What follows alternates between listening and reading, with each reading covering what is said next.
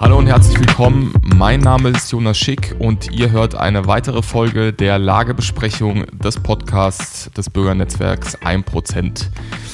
Die letzten Wochen waren Kommunalwahlen in Sachsen, insbesondere Bürgermeisterwahlen. Einmal äh, gab es die Wahl in äh, Chemnitz, die Wahl in Zwickau oder auch in Hoyerswerda. Und was sich da gezeigt hat, ist, dass die AfD-Kandidaten eher enttäuscht haben und vor allem die Kandidaten des Establishments hier äh, Gewinne einfahren konnten. Ähm, zum Beispiel haben wir es in Chemnitz, dass der AfD-Mann Ulrich Oehme gerade einmal 12,1 Prozent geholt hat im ersten Wahlgang. Also was man auch sieht, ist, dass man verliert nicht einfach nur mit 30 Prozent, was ja noch ähm, eine Form von Erfolg gewesen wäre, sondern man verliert teilweise krachend. Und äh, ähnlich sieht es dann auch in Zwickau aus. Da ist es ein bisschen besser. Da hat äh, der Herr Andreas Gerold 17% geholt und konnte den dritten Platz belegen. Und ähm, in Hoyerswerda der ähm, Herr Geburik, äh, Geburek ähm, konnte 16,2% auf sich vereinen. Ähm, gemessen an den Ansprüchen, die die Partei eigentlich insbesondere in Sachsen hat, ist es aber trotz alledem äh, nicht als Erfolg zu werten, sondern eher als ein absoluter, naja, Reinfall könnte man schon sagen. Ähm, um der Frage nachzugehen, woran das liegt, ob diese Kommunalpolitik wirklich, ähm, beziehungsweise die, die Ergebnisse der Kommunalwahlen wirklich äh, diese Niederlage für die AfD bedeuten oder einen riesigen Dämpfer, wie es äh, Bild und Konsorten verlautbaren. Dafür habe ich heute zu Gast bei mir auf dem Podcast den Politikwissenschaftler Michael Schäfer. Grüß dich, Micha. Hallo Jonas. Du hast dich ja äh, in deiner ganzen Arbeit über die letzten Jahre hauptsächlich mit ähm, ja, Meinungsumfragen, der Fragen von Wahlen, der Einstellung der Wähler, ähm, aber auch mit Wahlbeobachtung beschäftigt. Ähm, was war jetzt dein Eindruck von der Kommunalwahl in, in Sachsen? Also die, diese ganzen ähm, Bürgermeister, Oberbürgermeisterwahlen in Sachsen ähm, wurden natürlich genutzt, um dann wieder Stimmung zu machen. Ah, die Rechten verlieren jetzt sehr, sehr stark. Aber wir müssen auch schauen, ähm, dass es bei diesen Wahlen halt tatsächlich um Personenwahlen geht und da ähm, Bündnisse und Einzelbewerber auch viel, viel besser abgeschnitten haben als beispielsweise die äh, zwei ehemaligen Volksparteien SPD und CDU. Wenn man sich beispielsweise den Landkreis Zwickau anschaut, ähm, dann haben in äh, allen Bereichen bis auf einen Einzelbewerber und Bürgerbündnisse gewonnen. Und ähm, das zeigt schon ganz deutlich, dass man die Ergebnisse der Landtagswahl nicht mit den Ergebnissen von äh, diesen Bürgermeisterwahlen vergleichen kann, weil es halt wirklich um Personen und auch um Inhalte geht. Das äh, vergisst man ja bei den Wahlkämpfen, die wir hier in der Bundesrepublik erleben, manchmal. Zeigt es dann aber nicht, dass es die AfD verpasst hat, ähm, genau solche Personen aufzubauen? Oder dass es dann auch nicht einfach nur reicht, irgendjemanden aufzustellen, der mal in der Freiwilligen Feuerwehr vier Jahre war oder noch länger, äh, aber deswegen dann denkt, dass ihn automatisch äh, jeder wählen müsste? Genau, also das ist ja dieser, äh, dieser ganz, ganz lange Prozess, wo ja auch die AfD hier in Sachsen ähm, erst am Anfang steht. Also es gibt ja viele gute äh, Leute in den Kommunen, die da auch die Arbeit machen, die sich in den Stadträten abmühen, die sich in den Kreistagen abmühen.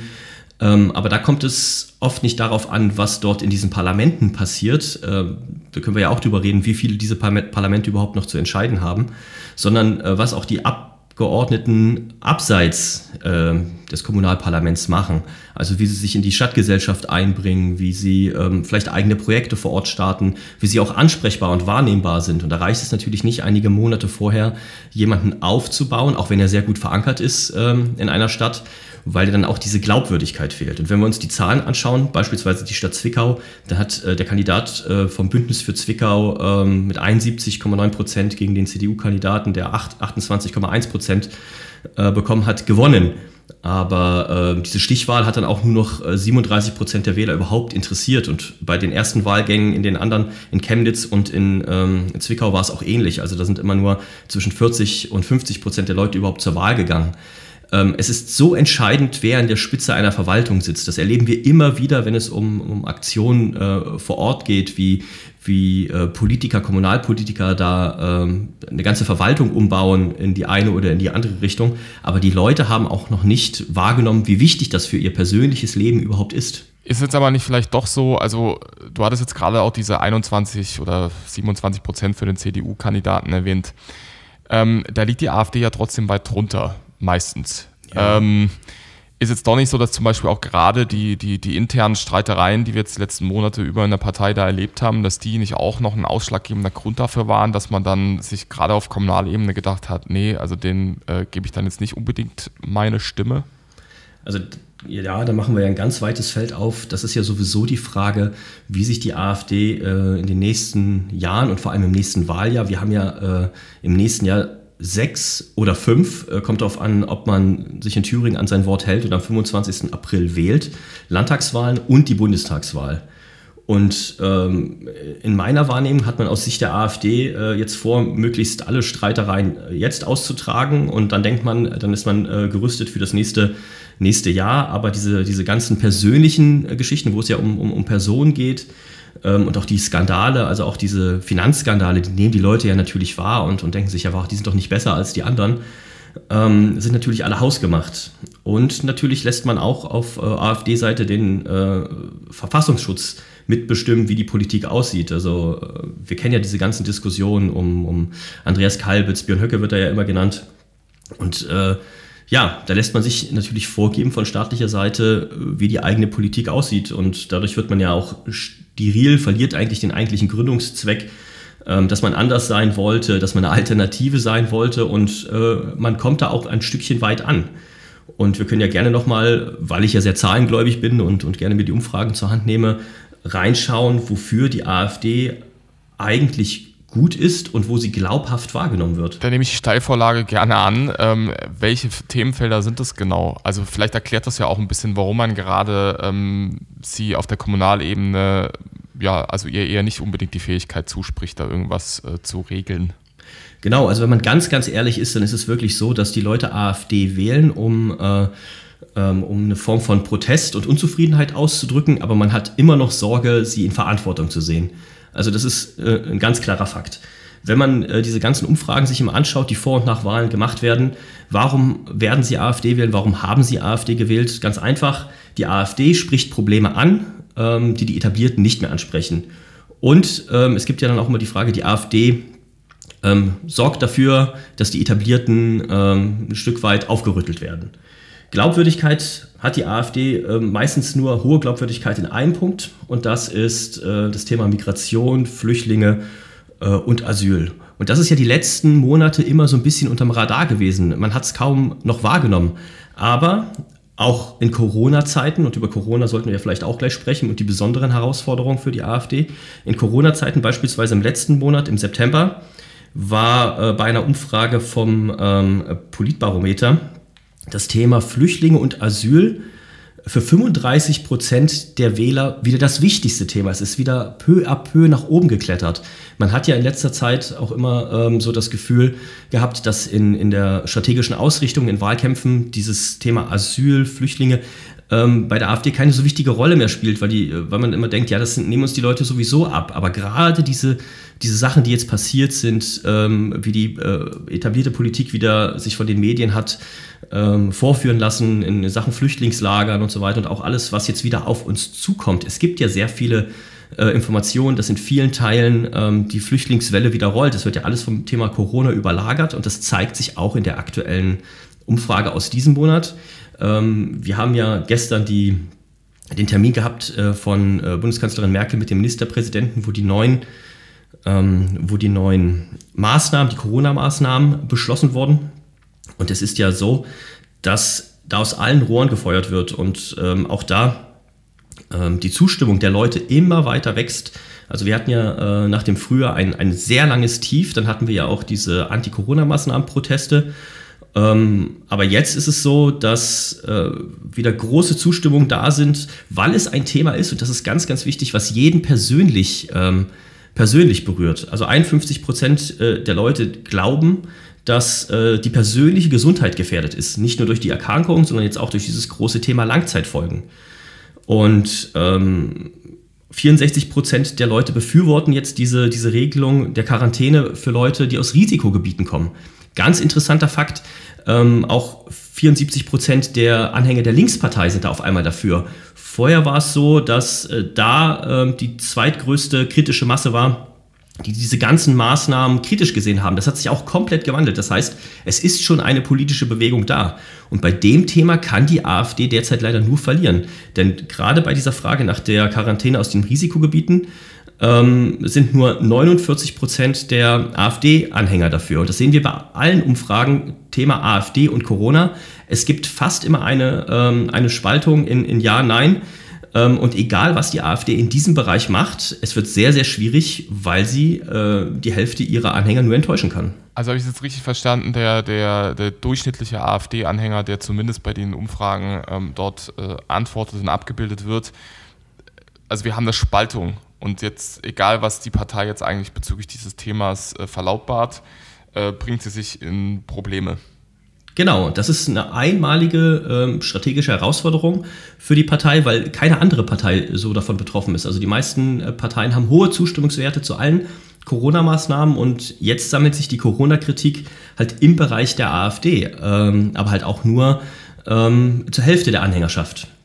Und das ist natürlich eine Sache, wenn man weiß, dass nächstes Jahr sechs Landtagswahlen sind. Ich gehe nochmal drauf ein. 14. März Baden-Württemberg, Rheinland-Pfalz, 25. April vielleicht Thüringen. Das müssen die ja dann noch selber ausklüngeln. Äh, zurzeit äh, weiß das keiner und es scheinen auch alle vergessen zu haben, dass man sich nach dieser peinlichen Geschichte im letzten Jahr, ähm, nach dieser äh, Abwicklung des äh, gewählten Ministerpräsidenten, äh, auf den 25. April 21 als Wahltermin geeinigt hat. Am 6. Juni soll in Sachsen-Anhalt gewählt werden. Im Herbst wird dann in Mecklenburg-Vorpommern, in Berlin gewählt. Und dann gibt es hier noch eine Bundestagswahl. Das heißt, deutschlandweit wird es alle Verbände betreffen, äh, sich zu diesem Thema äh, zu äußern. Und zurzeit fehlt eine Strategie. Also man könnte, äh, man könnte ja jetzt bereits sagen, dass wenn man diesen Fakt kennt, dass man da so problematisch dasteht, dass man sich voll und ganz auf die, auf die Folgen konzentriert. Also wir werden jetzt in der nächsten Zeit noch verschärfte Maßnahmen wieder erleben. Wir wissen nicht, ob es einen zweiten Lockdown gibt. Äh, die Schulen und, und Kindertagesstätten werden vielleicht wieder geschlossen, was für viele Menschen einen, einen unglaublichen Einfluss auf, äh, auf ihr Berufsleben hat, auf, auf, das, auf das Leben, wenn, ähm, wenn die Kinder nicht betreut werden können. Und ja, da gibt es viele auch soziale Herausforderungen. Und das ist ja eine Möglichkeit, auf die man sich strategisch jetzt schon konzentrieren könnte, ähm, wenn man schon nicht sagen kann, wir stehen zu Corona so oder so da. Wenn man ganz populistisch sein möchte und, und sagt, komm, wir nehmen diesen Schwung mit und wollen noch mehr, ähm, noch mehr von diesen Corona-Kritikern einfangen, da könnten sich auch ähm, AfD-Politiker auf Plakaten, auf den Wahlplakaten dieses Jahr abbilden lassen. Ähm, ganz populistisch äh, nehmen die Maske, schmeißen die in den Mülleimer und weg mit dem Maulkorb oder sowas. Ich persönlich würde nicht dafür, äh, dazu raten, aber das sind so strategische Optionen, die jetzt auf dem Tisch liegen. Ähm, man hat jetzt eine einmalige Herausforderung und hat neben diesem Corona-Problem ja noch die äh, hausgemachten Skandale, den internen Streit, äh, Thema politischer Verfassungsschutz.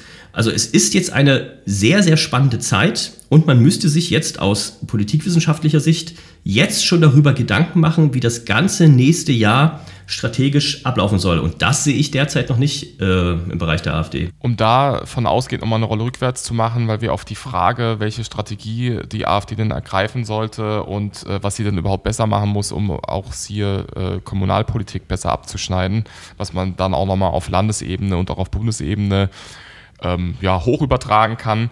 Ähm, Nochmal zurück zur Migrationspolitik. Ähm, ist es jetzt mal unabhängig davon, inwieweit man nun wirklich auf regionaler Ebene da Veränderungen ähm, durchführen kann, ist es da eigentlich nicht so, dass äh, die, die Migrationspolitik gerade auf regionaler Ebene für die Leute dann nicht unmittelbar wahrnehmbar wird? Also, ähm, weil du es jetzt angesprochen hattest, wegen Corona und der unmittelbaren Betroffenheit, dass wenn, also Flüchtlingspolitik, wenn jetzt nicht direkt um die Ecke es aufgemacht wird, äh, ein Flüchtlingslager, ein Asylheim oder eben äh, die, der, der gefühlte Prozentsatz an Leuten in der unmittelbaren Umgebung von einem nun auf einmal, also dass Ausländer mehr präsent sind, dann hat man ja da erst die unmittelbare Betroffenheit auf regionaler Ebene. Ist da eigentlich nicht schon der Stadtrat, Kommunalrat, äh, der Bürgermeister dann eigentlich nicht normalerweise der direkte Ansprechpartner für die Leute? Und müsste das eigentlich nicht der AfD in die Hände spielen, dass sie dann auf Kommunalpolitik sich eben als die große Migrationspartei äh, dann auch da präsentiert? Ja, das ist immer sehr schwierig, weil man ganz realistisch ähm, in den Stadträten und Kreistagen gar nicht mehr so viel bestimmen kann. Denn ähm, es gibt ja die ganzen Regelungen zum, äh, zum Thema Asyl ähm, sind ja festgelegt. Also wer trägt vor Ort die Kosten der Unterkunft und so weiter und so fort. Da gibt es die Verteilungsschlüssel und dann haben das die Kommunen zu tragen. Die Kommunen sind zurzeit sowieso unglaublich herausgefordert. Also jeder, der, ähm, der sich mal kommunalpolitisch engagiert hat, weiß, äh, wie schwierig das ist, äh, dann noch Haushalte zusammenzustellen, wie, wie schnell das zusammenschrumpft, die Bereiche der freiwilligen Aufgaben. Man schiebt da die, ähm, die Pension für Mitarbeiter seit Jahren äh, vor sich her, die Haushalte, die Personalkosten steigen enorm und dann kam jetzt noch das große Thema ähm, Asyl und Corona dazu, was ja auch die Kommunen unglaublich belastet. Und die Handlungsmöglichkeiten der, ähm, der Parlamente vor Ort schrumpfen immer weiter zusammen. So freiwillige Aufgaben wie, wie Schwimmbad, äh, Bibliothek, äh, Tierpark und so weiter und so fort, die äh, müssen da zurücktreten. Viele Kommunen sind da haben da gar nicht mehr die Möglichkeit, äh, überhaupt was zu machen. Da wird ja auch ständig auf äh, Bundesebene darum gerungen. Und deswegen ist es natürlich umso wichtiger, kommen wir wieder zurück zu diesen, diesen Personenwahlen, dass man sich äh, als Einzelner vor Ort präsentiert. Also ähm, hier in Sachsen kann man da einige Leute sehr gut wahrnehmen, die wirklich äh, probieren, als Gesicht, als Ansprechpartner der AfD vor Ort zu agieren. Und auch die Abgeordneten des Bundestages, die sich ja nächstes Jahr wieder zur Wahl stellen, ähm, müssen sich auch fragen lassen, was habt ihr vor Ort geleistet? Also es ist schön und gut, dass man natürlich im parlamentarischen Betrieb äh, äh, in Berlin auch ankommt.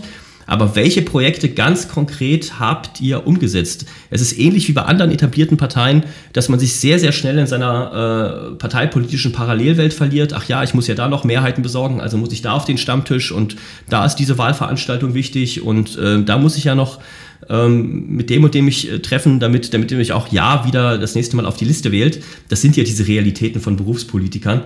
Und da sollte natürlich auch jeder Bürger, der sich äh, in dem Bereich engagiert, auch vor Ort fragen, was hast du ganz konkret mit deinem Bundestagsmandat in den letzten Jahren angestellt, ähm, um eine Verbesserung vor Ort zu erwirken? Da reicht es nicht, dass man mal eine Anfrage gestellt hat, ähm, die irgendwie die Kommune oder den Landkreis oder sowas betrifft, sondern jeder sollte eigentlich in der Verpflichtung sein, irgendein Projekt gestartet zu haben. Hat man, hat man irgendein lokales Zentrum unterstützt? Hat man vielleicht ein, ähm, eine eigene kleine Zeitschrift gegründet? Hat man einen äh, Podcast gemacht, ein Videoprojekt? Irgendwas? Wie hat man sich als Abgeordneter wirklich wertvoll gemacht? Warum ist es wichtig, dass es überhaupt einen AfDler aus der Region im Bundestag gibt? Oder ist es eigentlich völlig egal? Ist der einzige Zweck, dass es, ähm, dass es halt nicht einer der Etablierten äh, geworden ist? Es kann ja auch schon, auch schon äh, ein Ziel sein, dass die Etablierten ähm, wieder einen Platz im Parlament verlieren. Aber das wäre natürlich ein sehr, sehr, sehr enttäuschendes Ziel. Und ja, das ist natürlich jetzt, gerade wenn jetzt auch überall die äh, Listen für die Bundestagswahl aufgestellt werden, für die Leute der AfD-Basis eine wichtige Frage, die sie vielleicht ihren Kandidaten mal stellen sollten.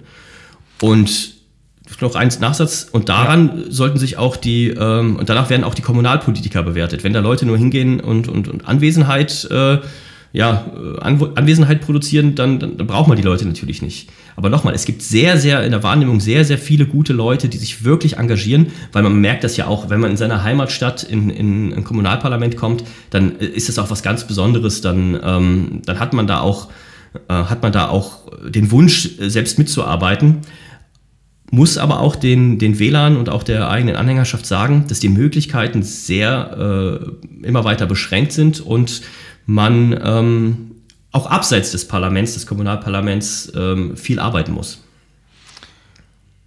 Das lässt jetzt bei mir zwei Fragen aufkommen, äh, die in gewisser Art und Weise auch zusammenhängen. Und zwar erstens äh, ist unter Anbetracht dieser Entwicklung auch gerade der Kommunalpolitik und was du jetzt auch schon ausgeführt hast bezüglich der Bundestagsmandate, ist da eigentlich dann nicht schon das einzelne Bundestagsmandat und gerade auch noch der Direktkandidat mit der Erststimme am Ende aus dem Wahlkreis nicht schon wichtiger als der Kommunalpolitiker, also wenn er sich einsetzt auf Bundesebene, äh, weil er am Ende vielleicht sogar mehr bewegen kann. Also was kommen für Gelder unten an, ähm, werden die Probleme aus dem Wahlkreis denn auf den höheren Verwaltungsebenen wahrgenommen oder nicht?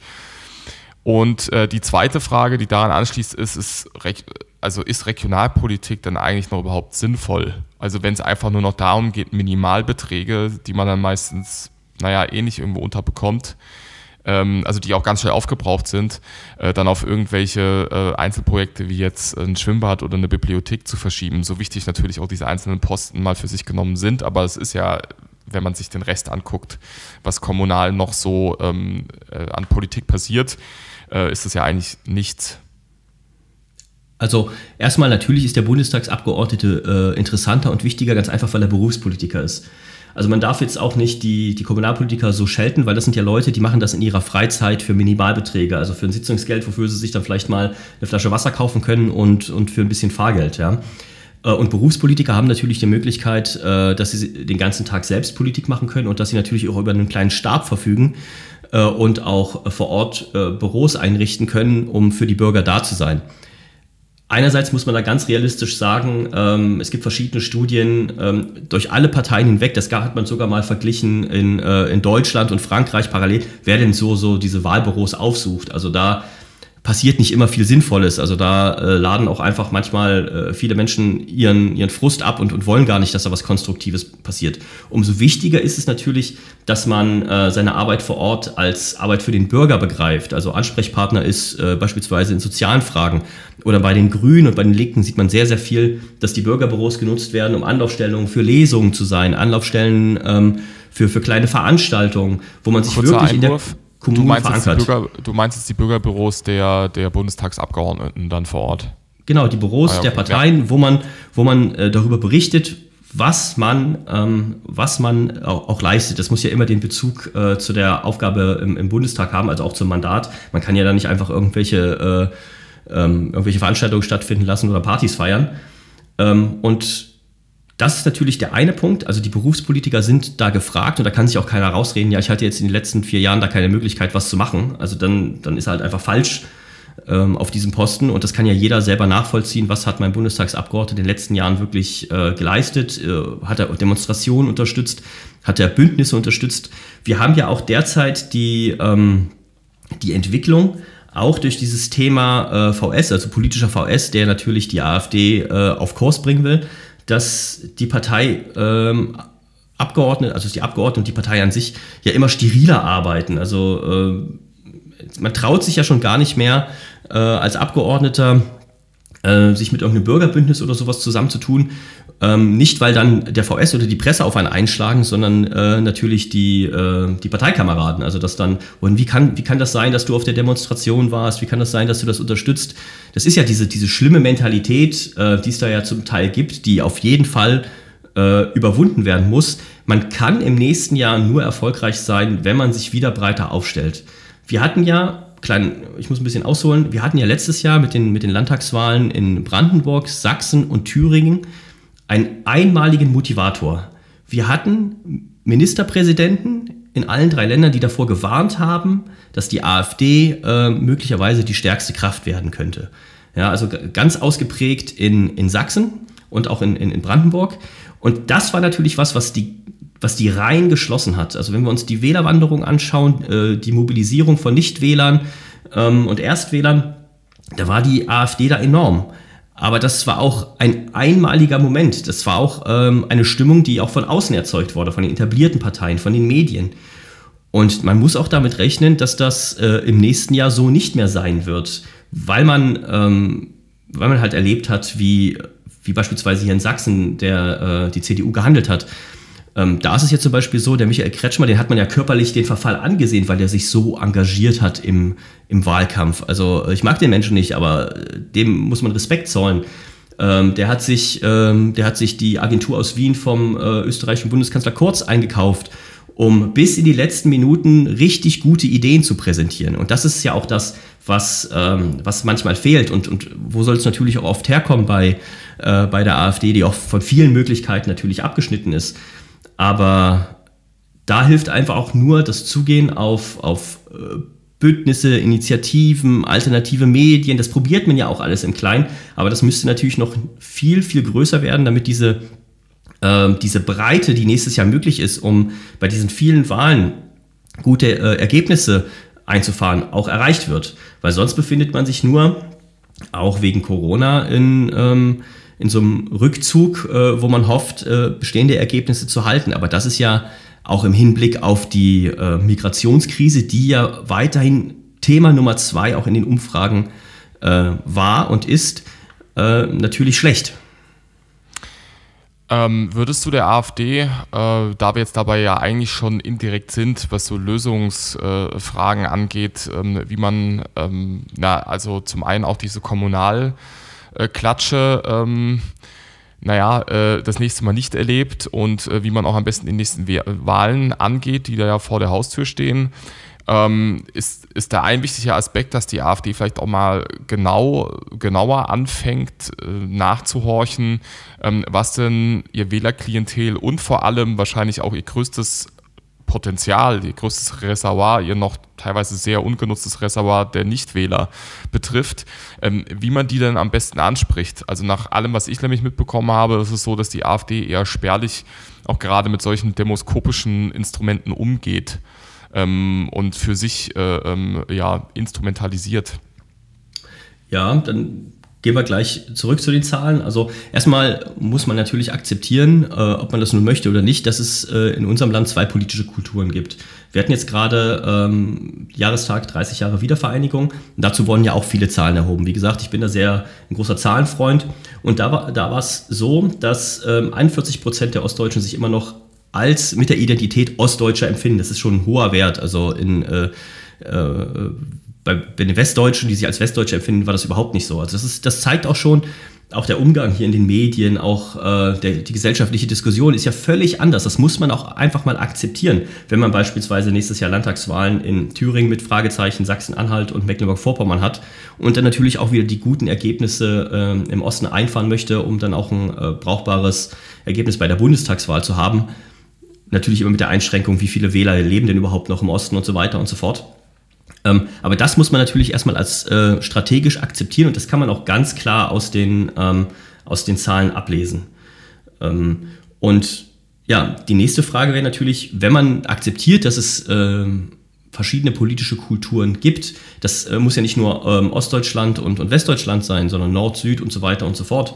Ähm, wie kann man da strategisch drauf reagieren? Welche Rolle spielt wie ja jetzt ähm, viel diskutiert, die soziale Frage. Die AfD ähm, hat immer sehr gute Werte bei, äh, bei Selbstständigen, bei Arbeitnehmern, Arbeitern und so weiter, ähm, macht aber in, in manchen Aussagen immer so eine, so eine neoliberale Politik, macht sich dadurch leichter angreifbar und ähm, ja, also arbeitet dann auch an den Zahlen vorbei. Also ich weiß nicht, für wen man das dann macht, wem man da damit gefallen möchte. Das scheint, das kann man in, in manchen bestimmten Wahlkreisen machen, wo, wo man dann bei äh, Villenbesitzern Klinkenputzen geht, aber da weiß man auch nicht, ob die lieber ähm, weiterhin die Union wählen ähm, die, oder die FDP oder die, die Leute, die ganz angekommen sind, ja mittlerweile die Grünen, erleben wir ja auch, das ist ja auch die Partei der Besserverdienenden, also man muss sich auch leisten können, die Grünen zu wählen. Und das sind so Lücken, die ganz wissenschaftlich belegt sind. Das ist ja nicht jetzt irgendwelche, das ist ja nicht irgendwelcher Populismus, man müsste mal oder äh, man, äh, man könnte, sondern das ist ja ganz klar belegt. Und ähm, ich weiß jetzt nicht, wie die AfD mit diesen, äh, mit diesen Zahlen, die es ja gibt, von, von seriösen Forschungsinstituten arbeitet, aber sie lässt da noch viele Flanken offen. Und nichts ist heute schwieriger, als Wähler zu binden. Die AfD hat sehr, sehr gut in den letzten Wahlkämpfen, gerade hier im Osten, nicht Wähler mobilisiert. Die Frage ist, kann sie das wieder tun? Ähm, weil natürlich auch durch die mediale Berichterstattung ähm, wird sie ja kaum wahrgenommen. Also der Wähler fragt sich dann natürlich, der mobilisierte Nichtwähler, was hat es überhaupt gebracht, dass ich die das letzte Mal gewählt habe? Ähm, und die Bindung zu Parteien hat halt komplett abgenommen. Also ähm, die, die Wissenschaft, die Politikwissenschaft rätselt ja, wie man es schaffen kann, wieder die, ähm, die Wähler an einen zu binden. Und ein eine Strategie, die in der Politikberatung immer besprochen wird, ist natürlich ähm, die Personalisierung. Das heißt, ähm, es gibt halt Zahlen, die belegen, dass äh, wenn man, wenn man Themen, wenn man Parteien ganz eng mit, mit Köpfen verbindet, dann ähm, schafft das wieder eine neue Bindung, die in den letzten Jahren und Jahrzehnten verloren gegangen ist. Da ist es dann natürlich schlecht, wenn, wenn sich die, diese Köpfe dann inhaltlich natürlich äh, angehen. Also Nochmal ein Beispiel unter den zehn bekanntesten Politikern äh, im, im, Politbarometer von ZDF findet sich kein AfDler. Und ähm, bei, äh, bei Infratest, äh, die das für, äh, für die ARD machen, findet sich beispielsweise nur Alice Weidel, die eine sehr große Bekanntheit hat, aber natürlich dann eine viel geringere Beliebtheit. Aber die Beliebtheit liegt immer noch über dem Wert der AfD in den Umfragen. Ich glaube jetzt aus dem Kopf, ähm, Beliebtheit der Frau oder Zufriedenheit 12 Prozent und, äh, und Umfragewert der Partei 10 Prozent und so. Ähm, man, mu man muss ähm, die Personen viel mehr mit der Partei und auch bestimmten Themen verbinden. Also wenn man jetzt beispielsweise akzeptiert, dass im Osten eine andere politische Kultur ist und da die soziale Frage eine viel größere ist, die ja auch sehr leicht mit dem Thema äh, Flüchtlinge, Migration, Asyl zu verbinden ist, ähm, dann kann man damit ja auch Gesichter verbinden, regionale Gesichter. Aber wenn man dann natürlich Ost und West miteinander streiten lässt, dann funktioniert das natürlich nicht. Also das ist eine Strategie, die äh, leicht zu ver verfolgen ist. Also man hat ja auch bis zur Bundestagswahl noch einen äh, Moment Zeit und auch zu den Wahlen im, im, im, äh, im Osten und im Westen, aber die mit Glaubwürdigkeit äh, funktioniert. Also die funktioniert nur mit Glaubwürdigkeit. Jemand muss glaubwürdig das Gesicht der AfD sein und dann für, ein, äh, für eine Region oder für den Bund. Und dann muss natürlich auch aufgehört werden, dass die, diese Leute sich gegenseitig äh, über die Medien äh, oder, oder Inlandsgeheimdienste bekriegen. Dann hat man die Möglichkeit, aus dieser Talsohle und auch aus diesem Corona-Problem langsam wieder rauszukommen. Besteht dann am Ende vielleicht nicht das Problem, wenn ich jetzt so eine äh, Ost-West-Linie ähm, aufmache, die natürlich definitiv auf eine gewisse Art und Weise beachtet werden muss, aber die Frage ist natürlich, wie tief man ähm, diese Linie zieht, ähm, dass ich dann nicht schon wieder den Konflikt heraufbeschwöre, wenn ich jetzt sage, okay, wir machen jetzt im Westen äh, eine weniger ähm, äh, sozialpatriotische äh, Politik. Und ähm, dafür im Osten aber spiele ich dann nicht wieder die einzelnen Interessen gegeneinander aus. Und habe ich dann eigentlich auch nicht das Problem, dass, ähm, dass man wieder anfängt, auf diesem Trugschluss aufzusitzen, dass, äh, dass es im Westen diese Politik überhaupt gar nicht benötigen würde. Also wenn ich mir da jetzt die Wahlergebnisse angucke, die man auch im Ruhrpott eingefahren hat oder, ähm, oder da gibt es ja auch Umfragen dazu, was jetzt so der durchgängige West-AfD-Wähler ähm, von der Partei erwartet und was er sich wünscht, dann liegen da ja eigentlich die Interessen gar nicht so weit auseinander zwischen West und Ost. Und es ist nicht vielleicht eher so, dass man sich vielleicht endgültig von dieser, ähm, von dieser Lucke, ähm, von diesem Lucke-Erbe trennen muss, was in den Westbereichen, glaube ich, noch äh, größer ist als im Osten. Also ja, aber wir haben ja äh, jetzt immer gesagt, also dass es wirklich auf die äh, Region ankommt. Und das kann natürlich auch äh, den Westen betreffen. Grundsätzlich war ja nur die Aussage, dass man akzeptieren muss, dass es in Deutschland äh, verschiedene politische Kulturen gibt und die ähm, teilen sich derzeit halt in Ost und West. Aber natürlich klar, alle rechtspopulistischen Parteien, äh, das Zahlen, äh, zeigen alle Zahlen äh, in Europa, äh, haben immer hohe Zustimmungswerte, ähm, wenn sie nicht halt wirklich hardcore neoliberal ausgerichtet sind, äh, bei, den, äh, bei den Arbeitnehmern, bei den Leistungsträgern äh, der Selbstständigen und so weiter und so fort. Das ist ein Thema, was, ähm, was noch viel, viel mehr in den Vordergrund gerückt werden muss. Äh, wie du schon gesagt hast, auch gerade äh, NRW, äh, wenn man da die Umfragewerte sich anschaut, da, da, fragt man sich, warum, warum das nicht noch weiter ähm, ins Visier genommen wird. Klar, aber wichtig ist natürlich auch, dass man immer ganz klar überlegt, ähm, wo gewählt wird. Und wenn wir jetzt äh, unterscheiden zwischen Landtagswahlen und äh, der kommenden Bundestagswahl, also der Vorteil wäre ja, äh, dass beispielsweise im April und Juni dann in Sachsen-Anhalt gewählt wird, in MV wissen wir es noch nicht, ähm, dass man da wirklich eigene Kampagnen fahren kann mit, äh, mit eigenen Gesichtern, die man ja jetzt schon aufbauen muss und die ganz klare Kante zeigen zu bestimmten Themen. Also äh, auch in Verbindung zu dieser schwierigen, wir haben es ja vorhin festgestellt, Frage Corona und deren soziale Folgen wenn man schon keine Glaubwürdigkeit äh, beim Thema Corona hat, weil da die Anhängerschaft gespalten ist oder auch man selber keinen, keinen richtigen Kurs findet. Dann sollte dann, man sich auf die sozialen Folgen konzentrieren. Ne? Da wird, könnte man dann auch direkt äh, die vorigen Sachen da abhaken, die du auch schon ausgeführt hast. Genau, dann was, was macht es denn mit den, mit den Leuten? Welche neuen Konfliktfelder tun sich auf? Und wenn dann vielleicht auch im nächsten Jahr die äh, Migration wieder ansteigt, wir haben ja viele Entwicklungen gerade, wie sich das ja komplett ähm, äh, komplett verschiebt, also ähm, nicht mehr über, äh, über Libyen, ähm, sondern ähm, jetzt wird über die Kanaren gefahren oder aus, aus anderen Staaten in, in, Nordafrika und dann auch nicht mehr mit diesen, mit diesen Schlauchbooten, weil man ja den, den Taxiservice der, äh, der NGOs abgestellt hat, sondern jetzt mit seetüchtigen Booten, die äh, mehrere hundert Leute äh, nach Europa fahren können, dann wieder zurückfahren und dann die nächste Fuhre aufladen und die dann halt nicht mehr aus Libyen ähm, losfahren wo ja die libysche Küstenwache, die ja von Europa dafür bezahlt wird, die aufzuhalten, äh, nicht da ist. Also es, es gibt schon sehr, sehr viel, was da kommt. Und ähm, man muss sich da jetzt strategisch darauf vorbereiten und nochmal akzeptieren, dass es regionale Unterschiede gibt. Also ich, äh, ich verstehe da manche Diskussionen da nicht, die ja auch mal über die Medien geführt werden äh, in der AfD, dass man sagt, das kann man jetzt so nicht machen oder andere Parteien schaffen es doch auch. Andere Parteien schaffen es doch auch, äh, äh glaubwürdig zu sein äh, und die AfD hat ja mit den Ergebnissen ähm, im, im, im Osten den Anspruch, ja Volkspartei zu sein. Man war ja im Osten lange Zeit stärkste Kraft vor Corona und auch vor den hausgemachten Streits. Um nochmal alles zusammenzufassen oder auf einen äh, Punkt zu bringen, was wäre denn für dich jetzt der, der wichtigste Aspekt, den die AfD aus diesen Kommunalwahlen, aus dieser kommunalen Klatsche in, in, in Sachsen ähm, lernen sollte, mitnehmen kann, auch gerade im Hinblick jetzt auf die Wahlen 2021. Und ähm, ja, was einfach der, der, der wichtigste Aspekt ist, den Sie von allen genannten, die wir jetzt, ja, es sind ja etliche, und äh, ich glaube, es wäre jetzt auch vermessen, äh, davon auszugehen, dass die Partei das bis 2021 alles irgendwie hinbekommt, was wir jetzt hier besprochen haben.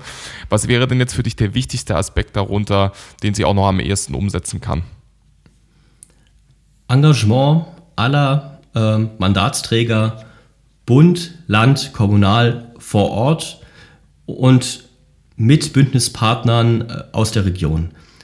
Dass man akzeptiert, dass Regionen unterschiedlich sind, also auch äh, im Osten ist ja äh, nicht jede Stadt und jeder Kreis miteinander vergleichbar und dass man vor Ort aktiv wird. Das klingt jetzt erstmal so, äh, so banal, also man denkt ja auch, ja, das haben ja die, machen ja die Abgeordneten sowieso. Aber man muss eigene Projekte anstoßen, sonst macht es keiner. Man muss äh, eigene Projekte starten, man muss die eigenen Leute aufbauen. Nicht nur die Berufspolitiker, denen dann halt wie den der etablierten Parteien irgendwie fünf Minuten vor Schluss einfällt, ah, ich muss mich ja mal wieder sehen lassen, ich muss mal wieder Infotische machen oder mal auf dem Volksfest äh, ein Fass Bier ausgeben. Nein, langfristig und nicht fremdbestimmen lassen, beispielsweise Thema VS, mit wem man zusammenarbeitet. Das wäre jetzt eine Maßnahme, die ganz, ganz wichtig ist. Und dann würde ich gerne vielleicht noch auf ein Thema kommen, was ja auch noch sehr, sehr interessant werden könnte im nächsten Jahr. Thema Wahlbeobachtung. Also es werden jetzt überall im Land die Möglichkeiten eingerichtet, dass komplette Wahlen, natürlich wegen Corona, äh, als Briefwahl stattfinden können. Und dann ist auch noch gar nicht klar, wie dann auch eine Beobachtung dieser Briefwahl stattfinden könnte. Also wir haben ja äh, in den letzten Jahren gesehen, dass es relativ viele Skandale gab und immer war äh, die Briefwahl ähm, da im Mittelpunkt.